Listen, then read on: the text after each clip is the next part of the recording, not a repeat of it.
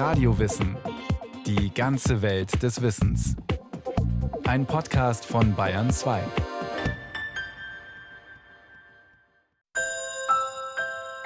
Da machte sie ein Kästlein von Rohr und verklebte es mit Erdharz und Pech und legte das Kind darein und legte es in das Schilf am Ufer des Wassers. Und die Tochter Pharaos ging hernieder und sah das Kästlein im Schilf. Und da sie es auftat, sah sie das Kind. Und siehe, das Knäblein weinte.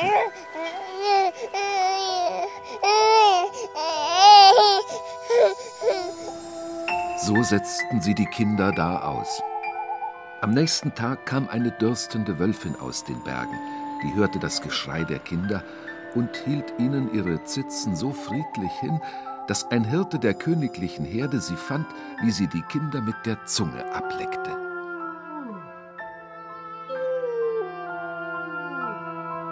Vor einem großen Walde wohnte ein armer Holzhacker. Der hatte kaum das tägliche Brot für seine Frau und seine zwei Kinder.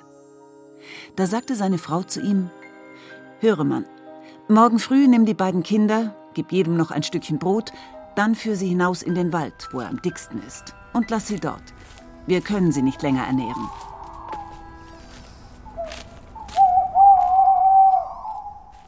Wenn man heute an Findelkinder denkt, dann fallen einem wohl als erstes legendäre Figuren ein. Moses im Schilf, Romulus und Remus mit der römischen Wölfin, Hänsel und Gretel im tiefen, dunklen Wald. Findelkinder, die gibt es im Märchen. Allenfalls liest man heutzutage ab und zu in der Zeitung von einem ausgesetzten Baby, ein Fall, der so selten vorkommt, dass er Schlagzeilen macht. Doch in der Vergangenheit war das Aussetzen von Neugeborenen und auch immer wieder von älteren Kindern ein ganz alltägliches Vorkommnis, erklärt der Historiker Markus Meumann vom Interdisziplinären Zentrum für die Erforschung der europäischen Aufklärung in Gotha. Also wenn Sie jetzt weit zurückgehen, ist es so in der Antike in Griechenland wie in Rom, da entscheidet eben immer der Hausvater der Paterfamilias darüber, ob neugeborene Kinder angenommen werden oder nicht. Und wenn der Vater sagt, ich nehme das nicht an, das gilt also auch nicht nur für seine eigene Ehefrau, sondern es gilt eben für alle, die zu diesem Haus gehören. Wenn also so ein römischer Bürger, der hat dann ja auch Sklaven und so weiter und sagt, diese Sklavin hat von einem anderen Sklaven ein Kind gekriegt, dann kann er entscheiden, ob dieses Kind angenommen und damit in seinem Hause großgezogen wird oder eben nicht. Und dann wird es eventuell auch ausgesetzt. Und zwar, das kennt man ja von Romulus und Remus, eben auch äh, vielleicht tatsächlich in der Wildnis, wo es dann auch sterben wird. In Zeiten, in denen es legale, zuverlässige und allgemein zugängliche Verhütung und Abtreibung nicht gab, die keine staatliche Unterstützung und keine festgeschriebenen Rechte für Frauen kannten, war das Aussetzen ungewollter Kinder gang und gäbe. Gesetze dagegen gab es in der Antike nicht. Jede Familie oder vielmehr jeder Familienvater konnte selber darüber befinden. In seiner Schrift über den idealen Staat empfahl der griechische Philosoph Platon sogar grundsätzlich die Aussetzung der Kinder ärmerer Eltern. Es sollten die besten Bürger untereinander am meisten Kinder zeugen, und ihre Kinder sollten aufgezogen werden. Die der schlechtesten aber nicht, wenn uns die Herde recht edel bleiben soll. Im Mythos lässt man Kleinkinder häufig in der Wildnis allein, damit sie dort zugrunde gehen. Doch die Wirklichkeit sah anders aus. Ungewollte Kleinkinder wurden zumeist an stark frequentierten Orten, etwa an Wegkreuzungen, auf Tempelstufen oder auf dem städtischen Marktplatz ausgesetzt. Dort bestand eine gute Chance, dass jemand sie finden und mitnehmen würde. Kinderlose Paare etwa konnten dort fündig werden. Hatte ein ausgesetztes Kind großes Glück, so konnte es als Wunschkind in einer Familie aufwachsen. Doch die Regel war das nicht. Die meisten Findelkinder wuchsen als Sklaven auf. Das Aufnehmen ausgesetzter Kinder war für den Finder eine Investition, die sich für ihn rentieren sollte. Erst im zweiten nachchristlichen Jahrhundert befahl der römische Kaiser Trajan, dass freigeborene Kinder grundsätzlich als freie Bürger betrachtet werden sollten, wenn sie ihre freie Herkunft beweisen konnten. Gesetzlich verboten wurde die Kindesaussetzung aber erst in der Spätantike erzählt Markus Meumann. Und das ändert sich dann, also im Judentum und dann eben auch im frühen Christentum. Da gibt es eigentlich schon um die Zeitenwende herum dann schon viele Autoren, die also Kindestötung, aber auch Aussetzung verurteilen. Und mit dem Sieg dann des Christentums und der Erhebung eben äh, zur öffentlichen Religion im spätantiken Rom wird dann auch Kindestötung und auch Aussetzung strafrechtlich sanktioniert. Ja, also ab da ist das dann gewissermaßen auch obrigkeitlicherseits verboten. Allein durch ein Verbot ließ sich die Praxis allerdings nicht aus der Welt schaffen. Im vierten Jahrhundert klagte der Kirchenvater Ambrosius von Mailand, dass nicht nur arme, sondern auch reiche Eltern weiter Kinder aussetzten. Die Versorgung von Armen, von Witwen und Waisen und eben auch von ausgesetzten Kindern fiel nun zunehmend der Kirche zu, berichtet Klaus Feldmann, Historiker und Kurator bei den Frankischen Stiftungen zu Halle. Der Kirche ging es darum, natürlich äh, die Mütter vor dem Kindsmord zu bewahren. Deswegen wurden schon in der Spätantike äh, vor den Kirchentüren Schalen aufgestellt, steinerne Schalen, in denen die Frauen die Kinder reinlegen äh, konnten, die dann von der Kirche versorgt worden sind. Im nächsten Schritt entstand im vierten Jahrhundert in Konstantinopel das wohl erste Findelhaus überhaupt unter der Ägide des Priesters Sotikos. Erst einige Jahrhunderte später zog Westeuropa nach. In Mailand erklärte im Jahr 787 der Erzpresbyter Datheus in seinem Testament: Weil die, welche im Ehebruch empfangen, die zarte Frucht töten und die Kleinen ohne das Bad der Taufe zur Hölle schicken, da sie keinen Ort finden, wo sie diese lebend bewahren und die Schande des Ehebruchs verbergen könnten, sondern sie in Kloaken, Mistgruben und Flüsse werfen, verfüge ich, dass für die genannten Kleinen mein Haus ein Hospiz werden soll. Die nächsten 200 Jahre sahen weitere Anstaltsgründungen in Italien. Im 14. Jahrhundert wanderte die Idee in den Norden, über Venedig und Paris auch nach Deutschland, wo 1341 in Köln das erste Findelhaus auf deutschem Boden entstand. Weitere folgten bald in Augsburg, Leipzig und München. Die Kirche blieb das ganze Mittelalter hindurch die einzige Institution, die sich um die Einrichtung von Findelhäusern und die Versorgung ausgesetzter Kinder kümmerte. Am Ospedale di Santo Spirito, dem Heiliggeistspital in Rom, wurde im 13. Jahrhundert die Babyklappe des Mittelalters erfunden, die Drehlade. Klaus Feldmann.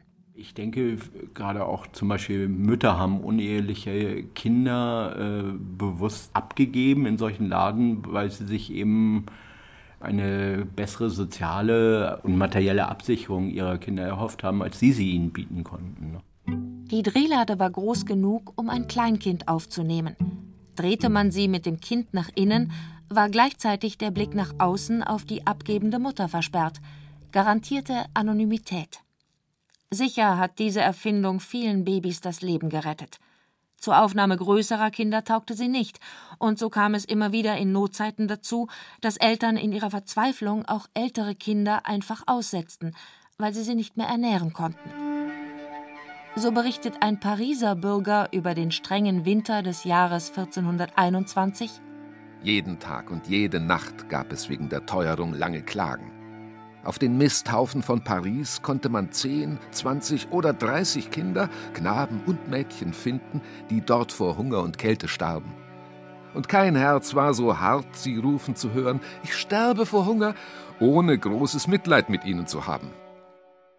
Es ist unmöglich für die Antike und das Mittelalter auch nur zu schätzen, wie viele Eltern bzw. Mütter ihre Kinder aussetzten oder aus welchen Gründen sie es taten. Wirtschaftliche Not spielte sicher eine große Rolle. Aber auch reiche Familien setzten nicht selten Kinder aus, um die Zahl der Erben klein zu halten und so das Erbe nicht aufzusplittern. Moralisierende Kirchenmänner nannten meist unverheiratete Mütter an erster Stelle unter den Aussetzenden.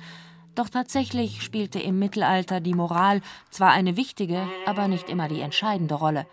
Uneheliche Geburt war noch nicht zwangsläufig ein Makel und eine strenge Überwachung des Lebenswandels gab es nicht.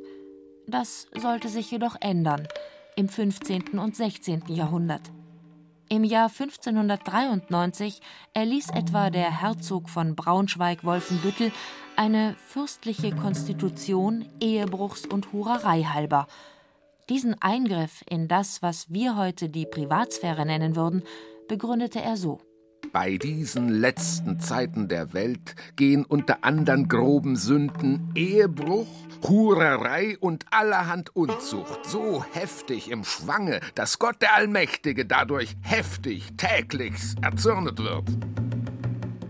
Markus Meumann es fängt also grundsätzlich so eine Sittenverschärfung an. Gleichzeitig wird natürlich auch insbesondere die Pest dann in der folgenden Zeit eben als Strafe Gottes und als Ankündigung eben des nahenden Weltenendes gedeutet. Und im Umkehrschluss sagt man dann, wir müssen eben jetzt alles, was sozusagen der Moral nicht entspricht, was Gottes Willen zuwiderläuft, abschalten damit wir eben diese Strafen nicht noch weiter auf uns ziehen. Und darunter fällt dann eben im Grunde die gesamte Sexualität, soweit sie sich außerhalb eben der Ehe von Mann und Frau abspielt. Gerade auch die vielen Kriege dieser Zeit und dann insbesondere der Dreißigjährige Krieg werden natürlich wiederum als Geißel Gottes und als Strafe für die Sündhaftigkeit der Menschheit gedeutet. Noch im Jahr 1792 fand das Domkapitel der Stadt Hildesheim den Grund für die Schäden auch des Siebenjährigen Krieges im unmoralischen Lebenswandel der Hildesheimer. In Massen nicht unbekannt ist, dass wegen solcher Laster ganze Königreiche untergegangen, Städte durch Feuer und die Welt durch die allgemeine Sündflut verzehre zwei. Es lag also im Interesse eines jeden, auch weltlichen Landesherrn, bei seinen Untertanen genau auf die Moral zu schauen. Neue Gesetze stellten außer- und voreheliche Sexualität unter Strafe. Für solche Unzucht konnten Frauen mit körperlichen Züchtigungen, aber auch mit öffentlicher Zurschaustellung am Pranger und dem Ausschluss vom christlichen Abendmahl bestraft werden. Markus Mollmann also ledige Mütter, die eben unverheiratet schwanger geworden sind, was eben auch gesellschaftlich äh, stark sanktioniert war, also als Schande galt und wo es also auch äh, bis in die 1770er, 80er Kirchenbußen und auch äh, staatlicherseits Strafen gab. Viele dieser ledigen Mütter waren eben als Dienstboten, Mägde in äh, anderen Haushalten äh, tätig und wurden natürlich dort dann entlassen, wenn sie ein uneheliches Kind äh, plötzlich hatten, beziehungsweise auch schon, wenn man die Schwangerschaft sah, weil einfach diese Dienstfamilie natürlich nichts mit dieser Schande zu tun haben wollte. Diese Werturteile sorgten dafür, dass uneheliche Kinder von Anfang an auch vor dem Gesetz benachteiligt waren. Unverheiratete Mütter konnten nur selten den Vater des Kindes zu Unterhaltszahlungen heranziehen – eine Verpflichtung seinerseits bestand überhaupt nicht. So kam es immer wieder vor, dass Neugeborene nicht in eine Drehlade oder auf die Stufen einer Kirche gelegt wurden, sondern dem Vater vor die Haustür, besonders wenn dieser finanziell besser gestellt war als die Mutter. Wenn er vielleicht sogar ein gut situierter Bürger war oder ein wohlhabender Bauer. Der Begriff Findelkind wurde immer mehr gleichbedeutend mit uneheliches Kind. Man ging einfach davon aus, und es war sehr häufig auch so, dass vor allem ledige Mütter ihre Kinder aussetzten. Noch im Jahre 1869 berichtete der Nationalökonom Johannes Konrad, in Frankreich bestehen noch jetzt 175 Findelhäuser, bei welchen alljährlich 26.000 bis 27.000 Findlinge einlaufen. 2,7 Prozent aller Geburten und 33 Prozent der Unehelichen. Es kam zu systematischen Benachteiligungen für alle Findelkinder. Klaus Feldmann. Viele Zünfte haben keine Findelkinder aufgenommen, weil es immer um die Frage ging, sind die Kinder ehrlich bzw. ehelich geboren oder unehrlich. Zum Beispiel unehrliche Kinder durften viele Handwerke nicht ausüben. Beim Findelkind war es nicht zu klären, ist das Kind unehelich beziehungsweise unehrlich, aber Kinder konnten zum Beispiel auch unehrlich sein, wenn ihr Vater Scharfrichter war. Weil zum Beispiel das Scharfrichteramt in vielen Regionen, das war nicht durchgehend so, äh, als unehrlicher Beruf galt. Und es ist zum Beispiel so, äh, Waisenkinder werden in der Regel besser versorgt als Findelkinder. Zum Beispiel in Lübeck war es so, dass es ein Waisenhaus für Bürgerkinder gab, wo die Bedingungen relativ gut waren. Und die Waisenkinder aus den unterbürgerlichen Schichten und die Findelkinder kamen ins Arbeitshaus, wo eben die Arbeitspflicht weit größer war und wo auch die allgemeinen und auch die hygienischen Bedingungen sehr viel schlechter waren. Und das war eigentlich eher die Regel. Glück hatten die Nürnberger Findelkinder. Das dortige Findel- und Waisenhaus nahm gleichermaßen uneheliche Findel wie eheliche Waisenkinder auf und konnte es sogar bei den Zunftmeistern der Stadt durchsetzen, dass alle seiner männlichen Zöglinge einen Handwerksberuf erlernen konnten. Die Mädchen wurden als Dienstmägde ausgebildet oder mit einer Mitgift ausgestattet, sodass sie sich verheiraten konnten.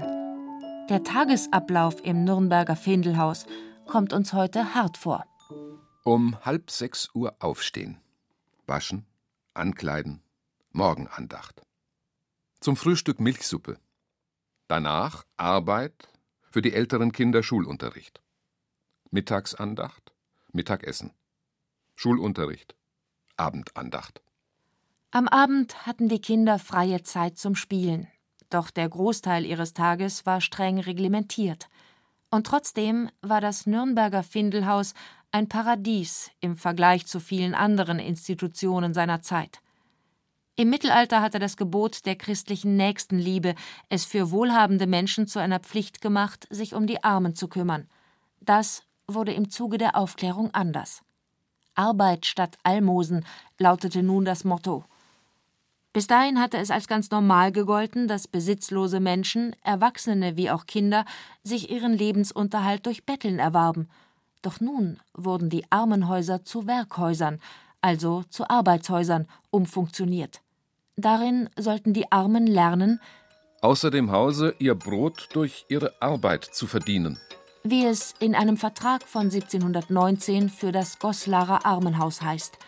Und das am besten gleich von Kind an. Der Verwalter hatte dafür zu sorgen, wie er seinem besten Wissen und Vermögen nach, nebst dem ordentlichen Gebet und Gottesdienst, die Arbeit so viel als möglich einzuführen gedenkt. Der hugenottische Geschäftsmann Barthélemy Dumont übernahm eine an das Goslarer Armenhaus angeschlossene Strumpfstrickerei, weil es dort, wie er freimütig zugab, eine ziemliche Anzahl von Waisenkindern gibt, welche ich zur Arbeit geschickt machen und dadurch meinen Vorteil wieder suchen kann. Wenn sie Glück hatten, erhielten Findel und arme Waisenkinder immerhin eine Grundschulbildung. Im Christentum, im Katechismo und im Lesen, Schreiben und Rechnen. Aber die Verwendung ihrer Arbeitskraft stand doch im Vordergrund.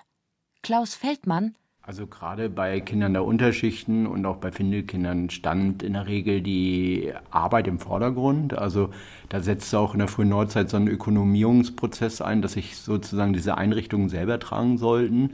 Also in der Regel war es so, zumindest in Deutschland, dass äh, jedes Waisenhaus mit einer äh, Manufaktur und auch in der Regel mit einer Textilmanufaktur verbunden war. Ein Beispiel dafür ist zum Beispiel Hamburg und äh, wo die Kinder dann bis zu 16 Stunden am Tag äh, arbeiten mussten und also auch wirklich harte Arbeit verrichten mussten.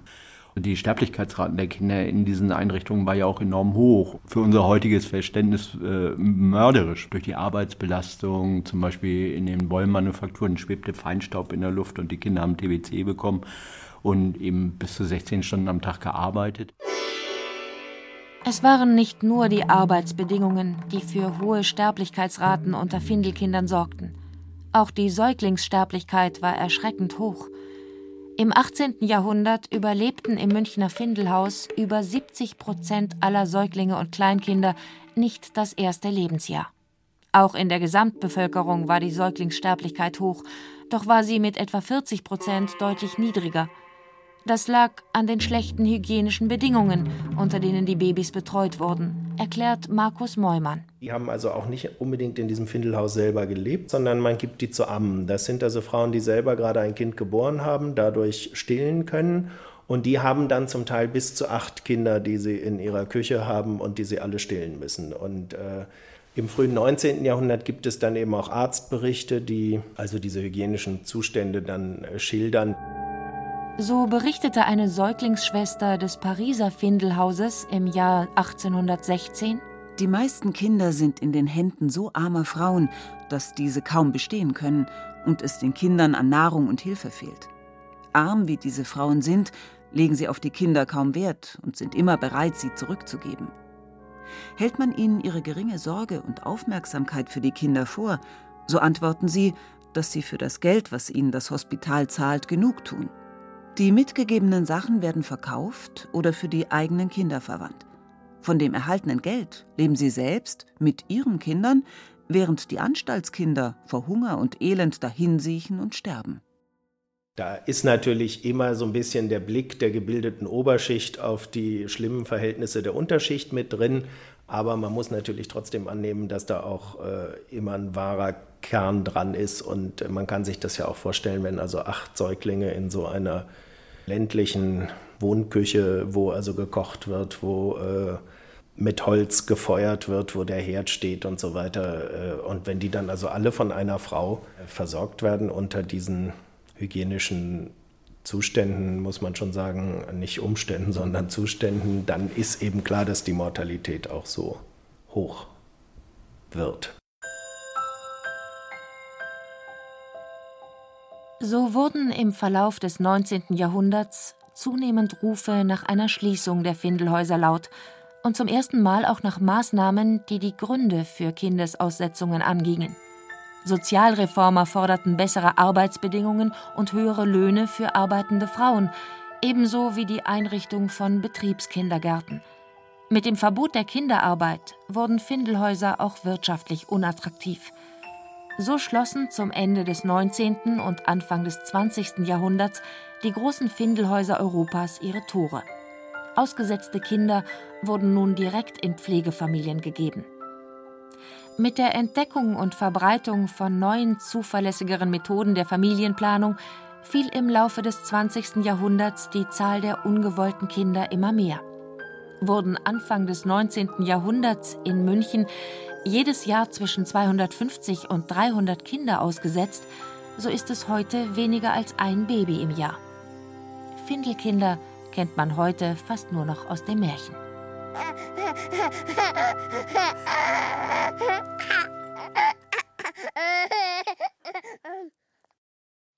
Sie hörten Kulturgeschichte des Findelkinds.